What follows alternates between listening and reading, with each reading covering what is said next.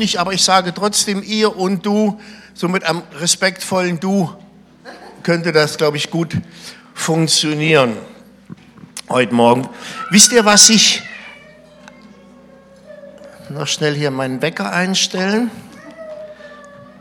Weil ich darf nicht mehr wie zwei Stunden predigen. Und das muss man sich natürlich einteilen, das ist schon klar. Was mir an einem Sonntag gefällt, ist,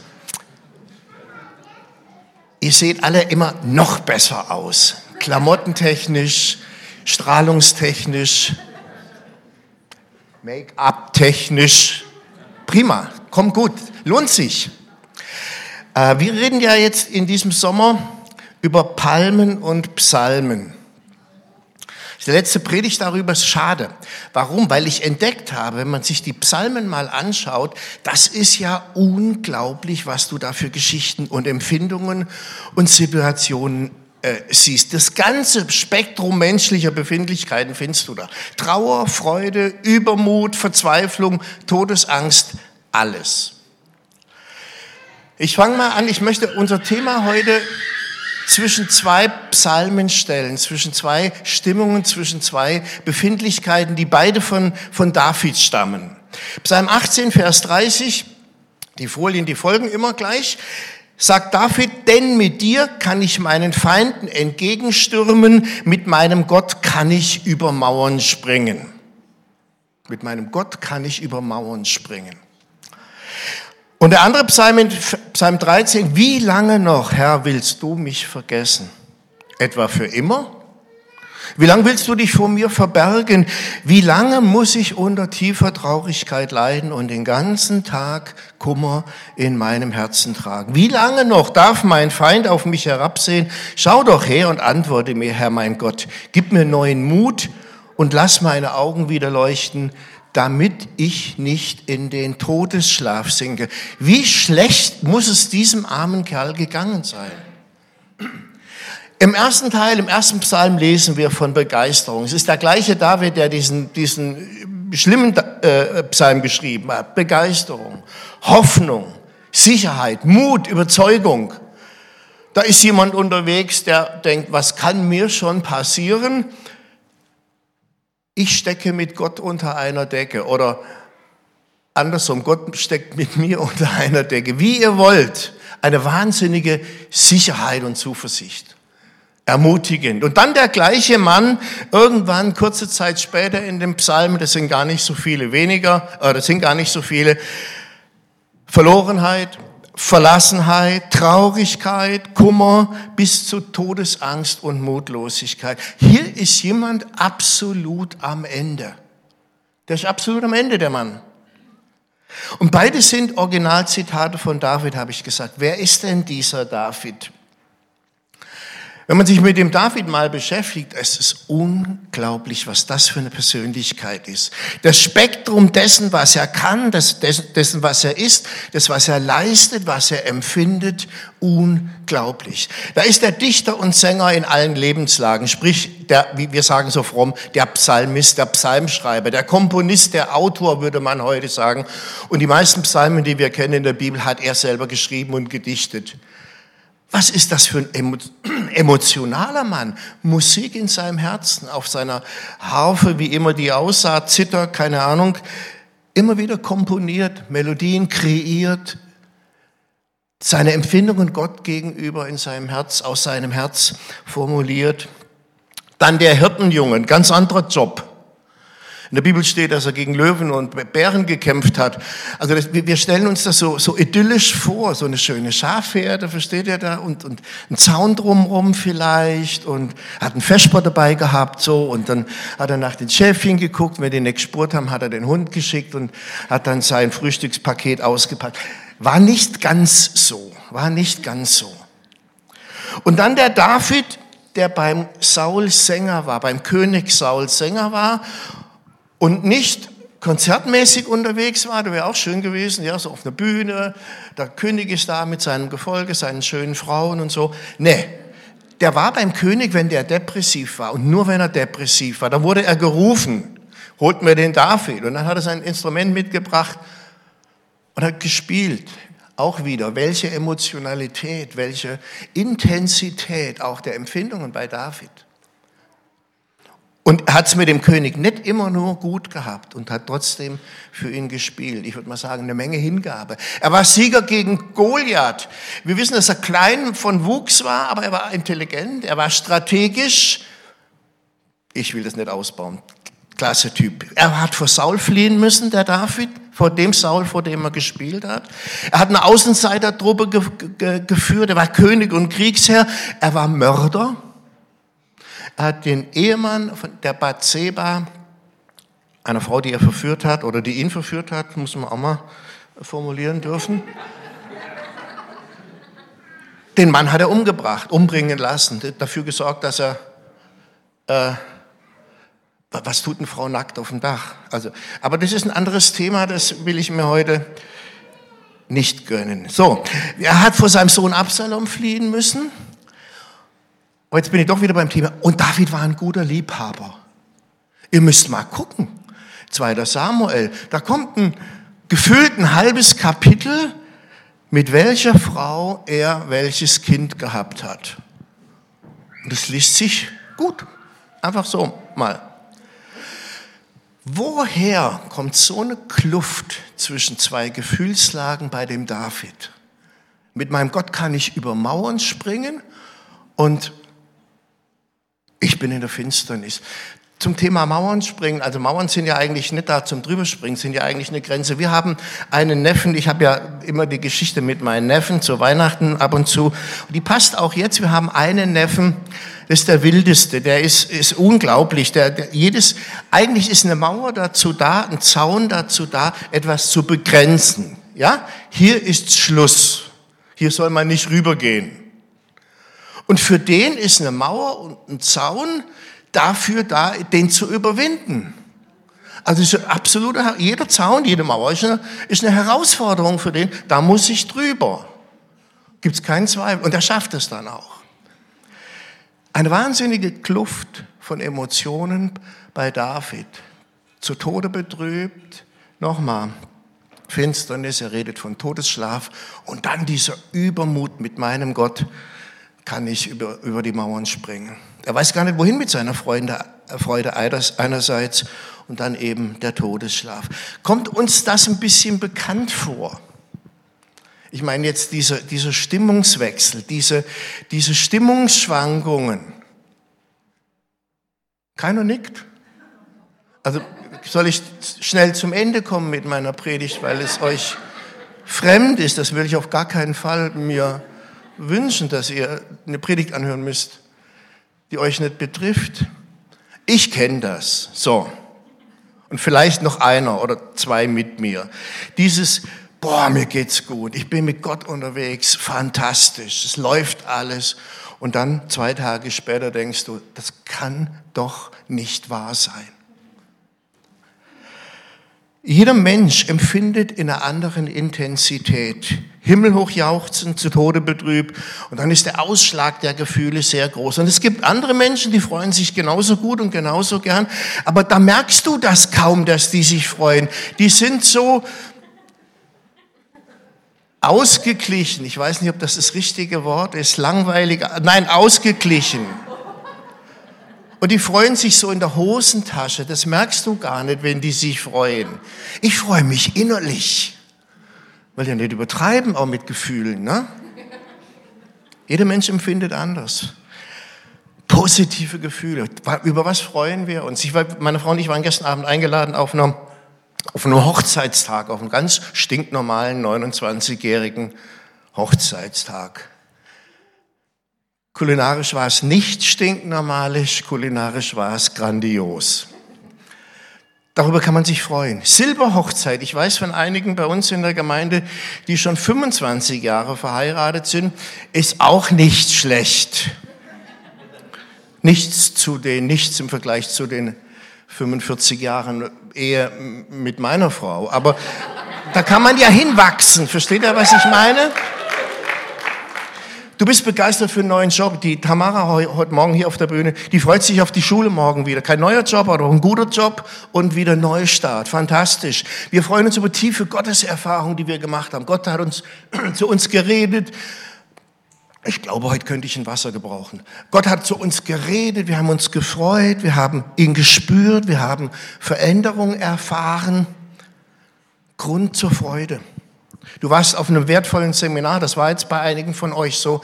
Ihr habt Gott erlebt, ihr habt Gott erfahren, fantastisch. Du bekommst ein Geschenk, muss kein großes Geschenk sein, aber du bekommst etwas und freust dich unbändig, weil du überrascht bist vielleicht.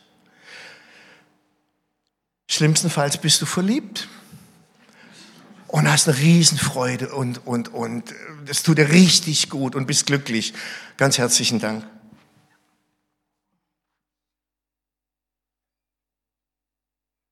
Gibt so viele Gründe, froh zu sein. Und dann gibt es aber auch diese Schwankungen. Ähm,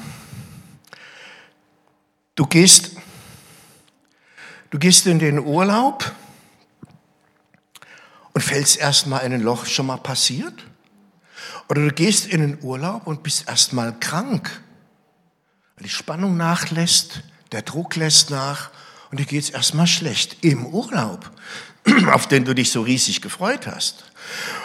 Oder du kommst aus einem tollen Urlaub zurück und dann übermannt dich die Sorge über den Alltag. Oh, wieder Schule, wieder Beruf, wieder mein Chef, wieder meine Frau.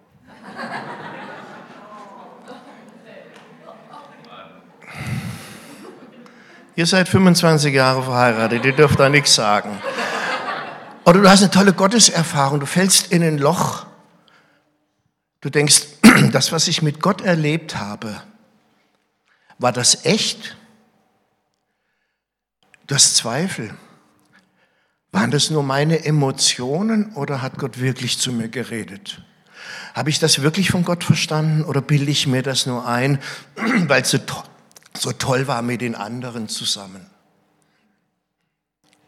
Du bist in vielleicht in, in verschiedenen Jahreszeiten eher schwermütig so oder bei bestimmten Anlässen. Alle freuen sich, du bist traurig. Du hast vielleicht den Herbstblues, das wünsche ich dir nicht, oder so eine Winterdepression, gibt es ja alles. Oder zu Wochenbeginn, da startest du eher so ein bisschen sorgenvoll. Und dann so Donnerstag wird's besser. Morgen ist Freitag und dann kommt's Wochenende. Viele Menschen leben nur so. Läufst, du durchläufst vielleicht immer wieder mal eine Achterbahn der Gefühle. Und ich, und ich denke, und das ist äh, eine Erkenntnis aus der Psychologie, die wir, glaube ich, alle auch leicht nachvollziehen können, wie stark wir persönlich unter einem Tief leiden, hängt von unserer Persönlichkeit, von unserem Durchhaltevermögen und man sagt auch von unserer Resilienz ab. Was ist Resilienz? Resilienz ist das, wir haben das da irgendwie auf der Folie, sehr schön. Resilienz ist das Immunsystem der Seele. Resilienz ist eine besondere Kraft der Psyche, Belastungen auszuhalten. Und der eine kann das besser und der andere kann das schlechter. Manche fallen in ein riesig tiefes Loch, das habe ich schon gesagt, und manche können besser mit einer Situation umgehen. Sie merken zwar, es läuft nicht wie gewohnt, ging mir schon besser, so auf, in dem Stil. Aber sie lassen sich nicht so, so tief runterziehen wie andere. Der eine erträgt mehr, der andere erträgt weniger. Ich hoffe, ich kann das wertfrei sagen. Das ist alles nicht schlimm. Und das eine ist nicht besser als das andere. Wir spüren alles. Leben hat nicht nur gute Seiten, schöne Tage, Höhepunkte, sondern da gehören emotionale Talfahrten, Rückschläge und Niederlagen gehören dazu. Wichtig ist es, und das ist für mich eine wichtige Aussage, ein Tief überwinden zu können, nicht darin auszuharren. Das soll mal die erste wichtige Aussage sein. Wenn du im Tief bist, ist es nicht schlimm. Ich sage mal, fast ist es normal. Schlimm ist es, wenn du da drin bleibst und dich da so einkuschelst, wenn das so ein Tief ist, da unten in dem Loch so einkuschelst und einrichtest, dir noch ein Fläschchen Wein dazu kaufst und dann leidest du gemütlich und genüsslich.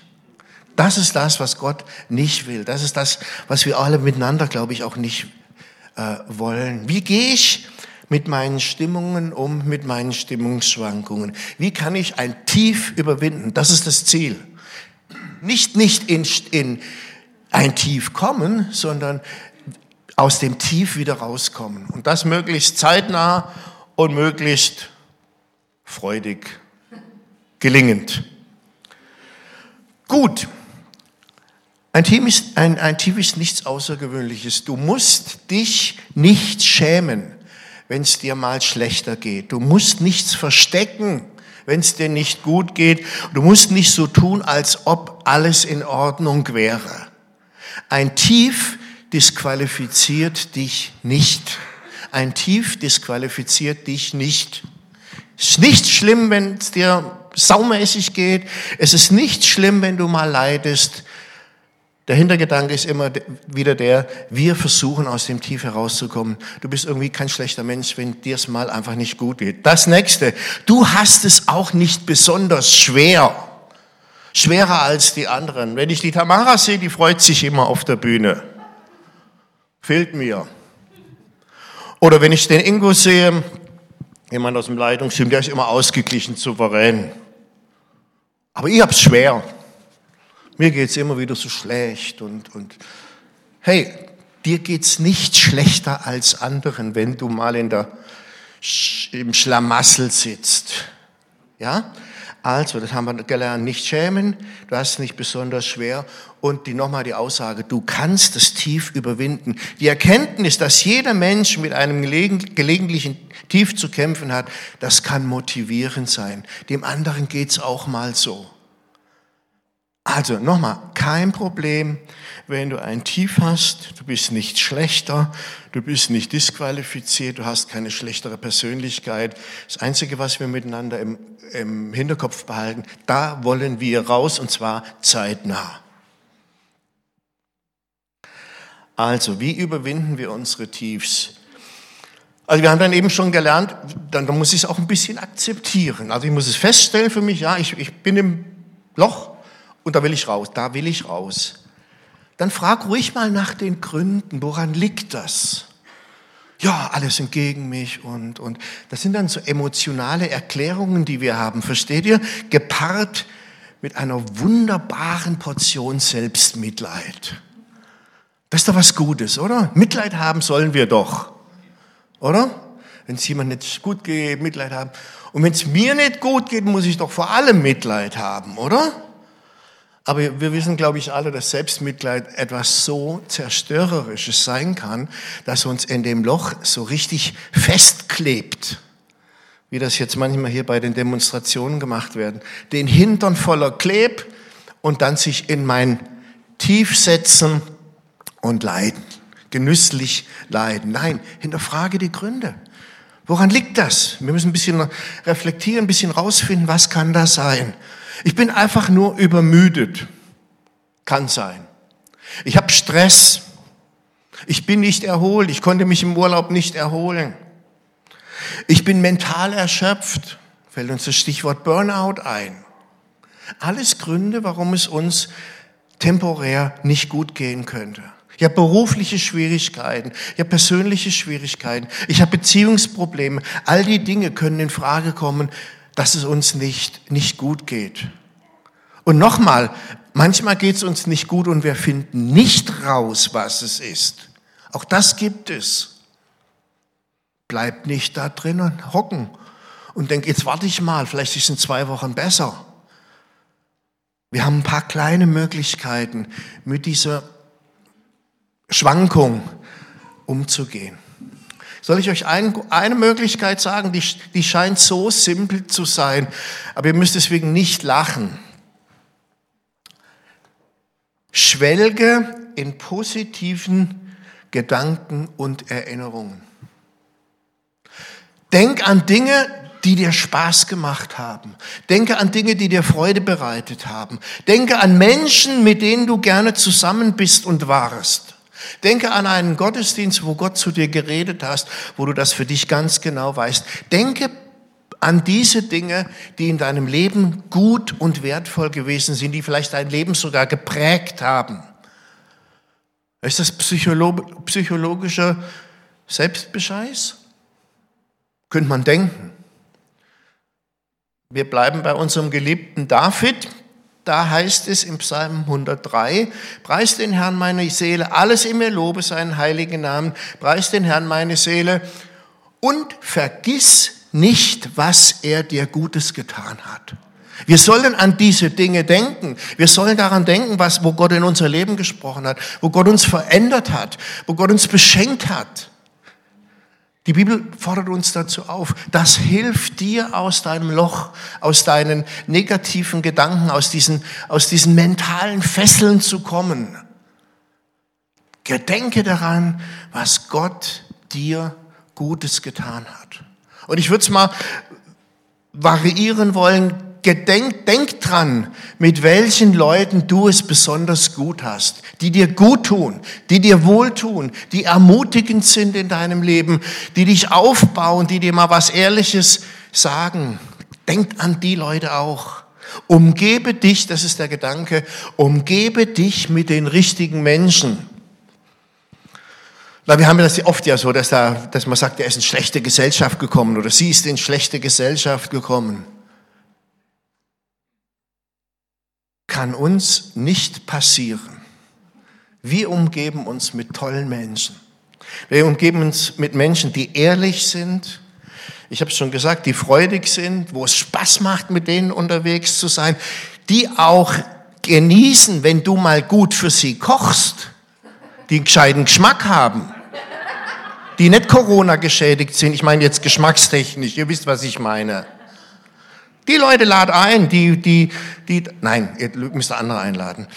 Aber ihr versteht, was ich meine. Das muss gut tun, mit anderen Menschen zusammen sein. Es darf gut tun. Es gibt auch manchmal Einladungen, die man tut, um, um anderen zu helfen. Ich weiß das auch. Ich tue es ein bisschen zuspitzen. Wir reden von Krisensituationen, in denen wir sind. Wir sind am Boden und dann sind wir mit Menschen zusammen, die uns richtig gut tun, die fähig sind zu tiefen Gesprächen, aber auch Menschen, mit denen du feiern kannst, die ernsthaft sein können. Zusammenfassend würde ich sagen, umgib dich mit Gospelhausleuten, oder? Also dann bist du auf jeden Fall auf der sicheren Seite. Wie geht David damit um? Ähm, David flieht nicht nur zu Gott, wenn es ihm schlecht geht, sondern er jubelt auch öffentlich, wenn es ihm gut geht. Wir sagen ja oft, wenn es mir schlecht geht, komm, bet für mich. Dann gehen wir nach außen mit unseren Emotionen. Gell? Und wenn es uns gut geht, dann behalten wir das für uns. Aber da dürfen wir auch jubeln. Da dürfen wir auch andere daran teilhaben lassen, wie es der David gemacht hat. Ich habe das nicht nachgerechnet, aber ich würde mal sagen, die Anzahl der, der, der äh, äh, Psalmen, die der David geschrieben hat, sind mehrheitlich positiv, sind mehrheitlich Ausdruck seiner Leidenschaft für Gott, seines Dankes, seines Lobes, seiner Wertschätzung für Gott. David macht beides. Ich bin im Todeskampf und Herr, ich muss dir zujubeln, ich weiß nicht wohin mit meiner Freude. Das gefällt mir. David tauscht seine Befindlichkeiten mit Gott aus, egal auf welcher Seite die sind. Gutes Rezept für uns, würde ich sagen. Wenn man so mit Gott unterwegs ist, Herr, mir geht's schlecht, Herr, mir geht's gut, ich weiß nicht wohin mit meiner Freude. Ich glaube, das nicht das Zeug von Vertrauen. Ich kann meinem Gott alles sagen. Der kommt mit allem klar. Der ist nicht geschockt über diese oder jene Befindlichkeit, die ich habe. Der kommt klar. Davids Verhältnis zu Gott zeugt von einer ungeheuren Intimität, von einer ungeheuren Nähe. Und das will ich uns mitgeben. Das ist die Grundhaltung von David. Der sagt im Psalm 4, begreift doch, dass sich der Herr für mich entschieden hat. Er hat mich selbst berufen als einen Mann, der ihm die Treue hält. Über den Vers können wir nochmal extra Predigt halten. Er hat mich berufen, David, als einen Mann, der ihm die Treue hält. Klammer zu, auch mal gemordet hat. Klammer nee, auf und dann zu, so rum. Nicht wir nur haben uns für Gott entschieden. Tolle Entscheidung, richtige Entscheidung. Aber der absolute Hammer ist, und das bestätigt hier David, Gott hat sich für dich entschieden. Der große Gott hat gesagt, Tina, ich entscheide mich für dich. Ich kümmere mich um dich. Du hast eine Lebensversicherung bei mir. Egal was passiert, ich bin für dich persönlich da. Und das sagt Gott zu jedem von uns. Müssen wir uns mal vorstellen. Gott hat sich für uns entschieden. Begreift doch, dass sich der Herr für mich entschieden hat. Und nicht nur für den David.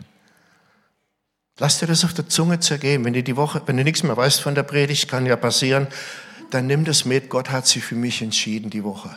Also nimmst die Woche mit. Er hat sich für immer für dich, für dich entschieden. Gott hat sich für dich entschieden.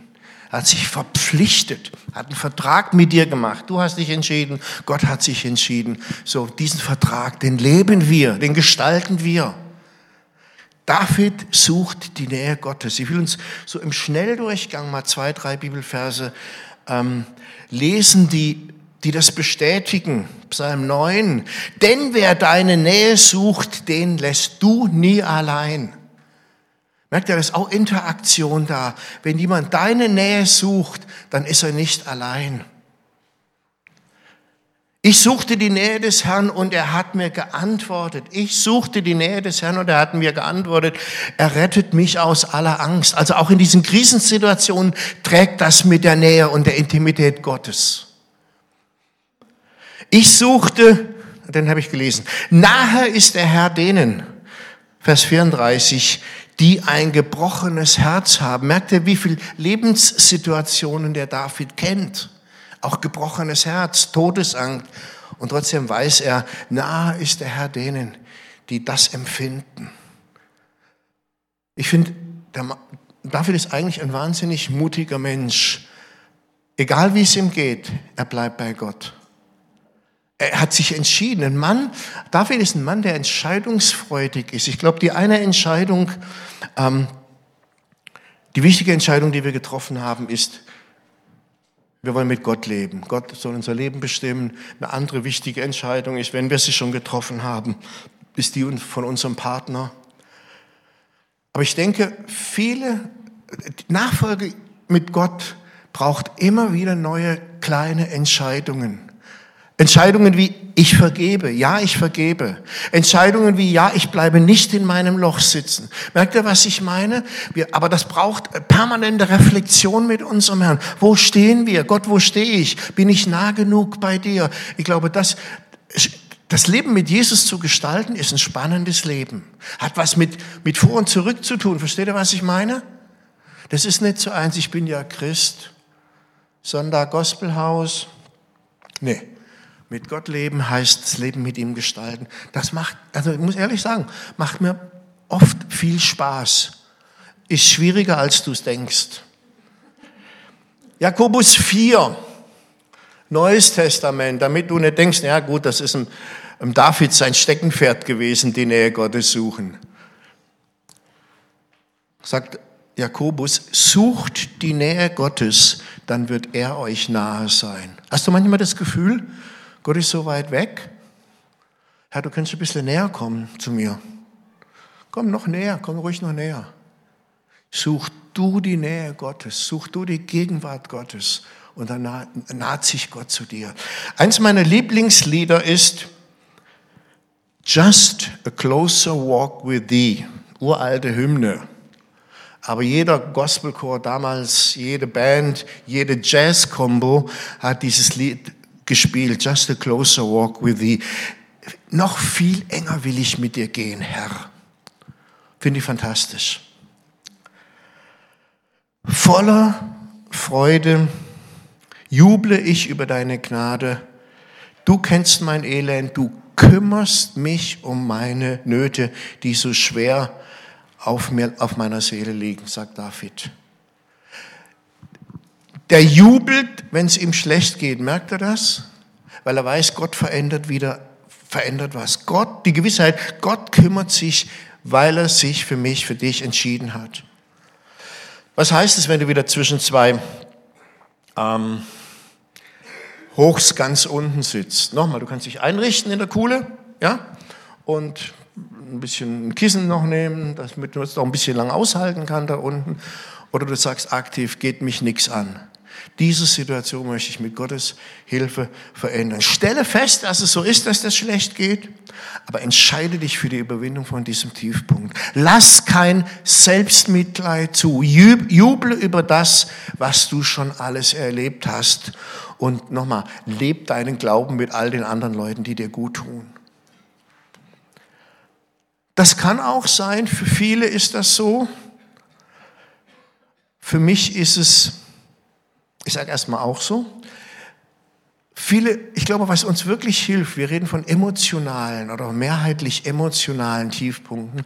Ich glaube, es hilft uns auch, tolle Musik zu hören. Wir können sagen Worship-Musik, andere Musik. Bei mir ist es nicht unbedingt die klassische Worship-Musik, deswegen habe ich das so ein bisschen einschränkend gesagt.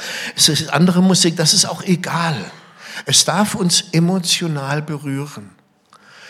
Es sind die Melodien, wir dürfen die Kraft, ich bin selbst Musiker gewesen, wir dürfen die Kraft von Musik und von Harmonie nie unterschätzen. Natürlich sind es die Texte. Und darüber kann man manchmal nachdenken, ob die so gut sind. Manchmal ist es zum Glück eine gute Melodie. Das wirkt und das darfst du in dich aufnehmen. Ich bin überzeugt, Worship ist kein Allheilmittel. Aber nimm Musik, die dir gut tut, wo du weißt, das Lied tut mir gut, der Text tut mir gut. Ich weiß nicht, wie der Titel unseres ersten Liedes von uns äh, heute Morgen lautet, aber das Lied hat mir gut getan. Die Berge, wo Gott sieht, dass wir schon drüber sind, ja, passt gut zu unserem Thema. Es gibt so viele fantastische Lieder. Lass dich darauf auch ein. Nimm es nicht als, als Heilmittel, aber es ist gut, es ist richtig. Gott will nicht, dass du dein Leben zwischen zwei Hochs gestaltest und dich einrichtest, sondern in einer Situation lebst, wo du Anlauf nehmen kannst, weil es dich reizt, über die Mauer zu springen. Verstehst du? Versteht ihr, was ich meine? Die Mauern sind da wie bei meinem Neffen. In dem Fall nicht als Grenzen, sondern die Mauern sind da, weil es negative Mauern sind, weil es Mauern sind, die dich eingrenzen. Die Mauern sind da, dass du drüber springen kannst. Du wirst es alleine nicht schaffen, aber du wirst es mit unserem Herrn schaffen. Schauen wir nochmal zum David, während unser Lobpreisteam nach vorne kommt. Ich würde gerne die, diese Situationen, würde das gerne nochmal miteinander anschauen, gerade diesen negativen Te äh, Text, wo, wo David sich äh, in der äh, Todes, im Todesschlaf, dem Todesschlaf ähnlich sieht. Können wir den nochmal zeigen? Ich will ihn gar nicht nochmal lesen. Wie lange noch willst du mich vergessen? Für immer? Wie lange willst du mich vor dir verbergen? Das war die Befindlichkeit von David in dieser Situation. Aber was er auch tut, und das können wir im nächsten Teil des, des gleichen Psalmes lesen, ein paar Verse weiter, er entscheidet sich auf Gottes, kannst du mal weitermachen? Äh, ich hoffe, da kommt noch eine Folie. Er entscheidet sich, auf Gottes Güte zu vertrauen, über seine noch ausstehende Rettung zu jubeln. Da ging es ihm noch nicht besser. Versteht ihr, was ich meine? Ah ja, Herr, jetzt hast du mir geholfen, jetzt herzlichen Dank auch dafür. Sondern er jubelt, ich will auf deine Güte vertrauen, von ganzem Herzen will ich jubeln über deine Rettung. Mit meinem Lied will ich dem Herrn danken, weil er mir Gutes überwiesen hat. Man spürt, wie David hier mit seinen Befindlichkeiten, mit seinen negativen Befindlichkeiten, mit seinen, mit seinen Lochsituationen, will ich mal sagen, umgeht. Er lässt nicht los, er lässt es nicht, er unterlässt es nicht, Gott zu loben. Das finde ich fantastisch. Das macht mir Mut. Und das will ich uns zurufen. Es gibt keine Situation, in der es sich nicht lohnt, Gottes, auf Gottes Güte zu vertrauen. Ich will uns das mitgeben diese Woche. Egal wie es dir geht, egal wie es dir jetzt geht. Wir werden das in der Ankündigung noch hören nachher, dass man hier mit jemand auch beten kann. Vielleicht brauchst du das gerade. Dann bete nachher mit jemand. Es gibt keine Situation, in der es sich nicht lohnt, auf Gottes Güte zu vertrauen, auf Gottes Hilfe, auf Gottes Eingreifen zu vertrauen. Das möchte ich uns für diese Woche mitgeben. Amen. Vater im Himmel, du bist ein Gott, der der uns gut kennt, der weiß, was wir für Probleme haben, der weiß, wie, wie es uns schlecht geht, wann es uns schlecht geht. Herr, wir wollen eng mit dir gehen, wir wollen dir unsere Befindlichkeiten zum Ausdruck bringen. Wir wollen ehrlich sein, aber Herr, wir wollen dir auch sagen, dass wir dir nahe sein wollen, dass wir dich immer wieder suchen, dass wir auf deine Hilfe angewiesen sind, dass wir sie wünschen. Und ich bitte dich für mich, für uns alle in dieser Woche, dass wir daran denken, wir sollen nicht, wir dürfen, wir brauchen nicht im Loch sitzen bleiben, sondern wir dürfen dir entgegenspringen. Und dafür preise ich dich. Amen.